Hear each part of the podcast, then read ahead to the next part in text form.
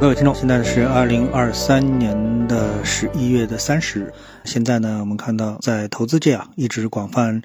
讨论的一则消息呢，就是查理芒格他在九十九岁的高龄去世了。我觉得呢，就他去世本身啊，作为一个人到了这么一个年龄啊，然后呢死亡啊，这也是一个再正常不过的事情。但是在从背后呢，我们无论是从他的这个思想，还是这件事情本身，我觉得还是有一些点啊，能够跟大家呢来一起复习和探讨一下。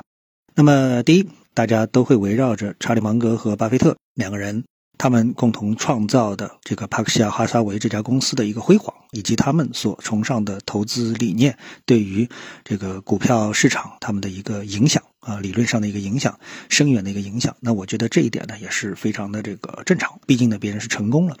那么这个成功呢，我觉得啊，那需要一个盖棺定论，也就是说，查理芒格他这个时间点离世了啊，所以他的整个的投资生涯可以说就是画上了一个完美的句号。曾经呢，我有一个朋友。那么年龄并不很大，特别是在他年龄不是很大的时间呢，他跟我们说了一句话，他说啊，我在投资上啊，这个颇有建树。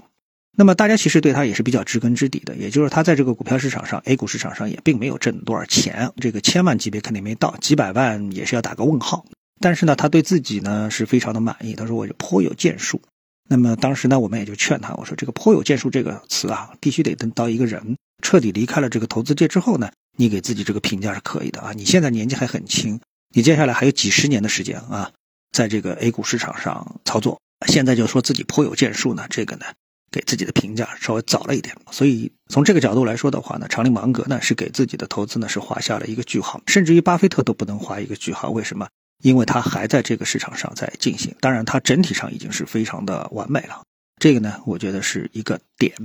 那么另外一个呢，那么又要回到了，就是巴菲特和查理芒格的这个帕克西亚沙哈萨维公司啊，取得这样的一个投资战绩。那么这个和整个的美股市场，或者说是美国在它的经济的这个持续的上升是分不开的。那么我们去看美股的指数的话，其实我们也能够看到，比如说黑色星期一啊，能够看到零八年的次贷危机啊，能看到这个我们说新冠啊对这个指数的一个深深的伤害啊，这种影响，对吧？但是呢，这种影响呢，最终呢，都是用新高来覆盖了。那这说明什么呢？说明一个市场，正如我之前节目当中说的，这个一个市场，一个经济体，其中所包含的上市公司，它的一个高速的成长性，才是覆盖历史上一切错误的最佳的良药。零八年次贷危机的时候，美国经济出现了极大的波折，甚至于全球经济都出现了波折。但是为什么？它的股指到了今天依然是高高的创了新高呢，是用其他的行业产业的成功去覆盖了当时房地产行业次贷所带来的这个伤害。所以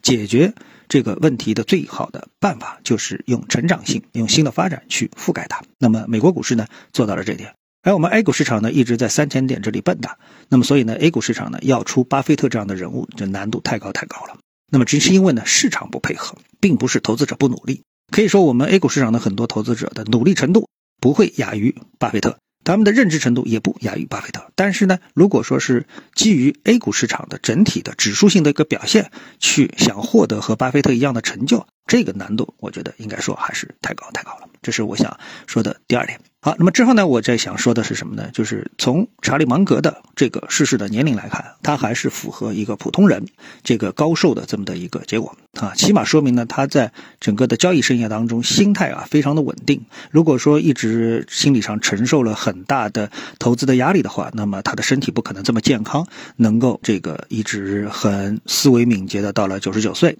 既没有什么特别明显的基础病，那么也没有什么糖尿病，也没有什么心血管的病啊，也脑子也没有这么出现脑梗之。类的啊，否则的话呢，就不会安详的走到九十九岁，几乎是无疾而终。但是这里面呢，又给我们提出了一个另外的一个看法啊，我觉得这个有一个另外一个角度去看这个问题。那我们都知道，作为人类啊，最关心的是什么呢？就关心的是自己的延年益寿，对吧？就是一个健康，一个是延年益寿，特别是什么长生不老。总有一种理论说，哎，我们这个人类当中顶级的精英人群已经掌握了啊，这个战胜衰老的啊，延年益寿的啊，长生不老的这个秘诀，对不对？总是有这样的一些理论。但是呢，我们从最近的一些这个高龄人士的离世，无论是政界的啊，还是我们说投资界的高资产的这个界的这样的一些人群，他们的正常的一个离世，可见呢，呃，可以推论，人类到目前为止还是没有解决克服死亡的这么的一。个极限，也就是在死亡面前人人平等。到目前为止，这个不平等可能的不平等还没有出现。这个呢，我觉得是目前普通人值得庆幸的一点，大家还是平等的，在死亡面前人人平等。那最后呢，我再重复一下我前面说的一个观点，就是巴菲特和查理芒格他们所取得的成绩是在基于一个市场的成长性上面啊。那么如果说这个市场的不会出现成长，指数不出现持续的新高，那你要想成为巴菲特，成为查理芒格，那这个难度就太高了。起码你没有办法去用查理芒格啊、巴菲特的方法去成为一个成功的投资者。即使你成功，那么你用的方法也一定不是他们的方法。对吧？好，那今天呢就跟大家交流一下这些方面的观点，谢谢各位，我们下次的节目时间再见。